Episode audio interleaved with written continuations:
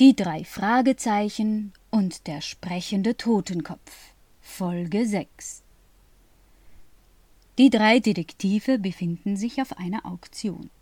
Dort ersteigert Justus für einen Dollar eine alte Reisetruhe, die zuvor niemand haben wollte.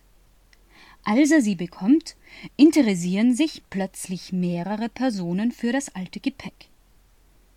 Eine alte Dame bietet ihm sofort 30 Dollar nach der Auktion. Einen Tag später sogar ein Mr. Maximilian 100 Dollar. Justus lehnt aber ab.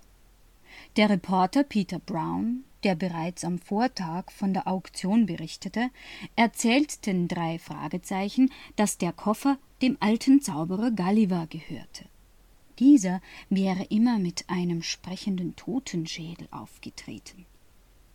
Beim Öffnen des Koffers finden sie tatsächlich einen Totenschädel.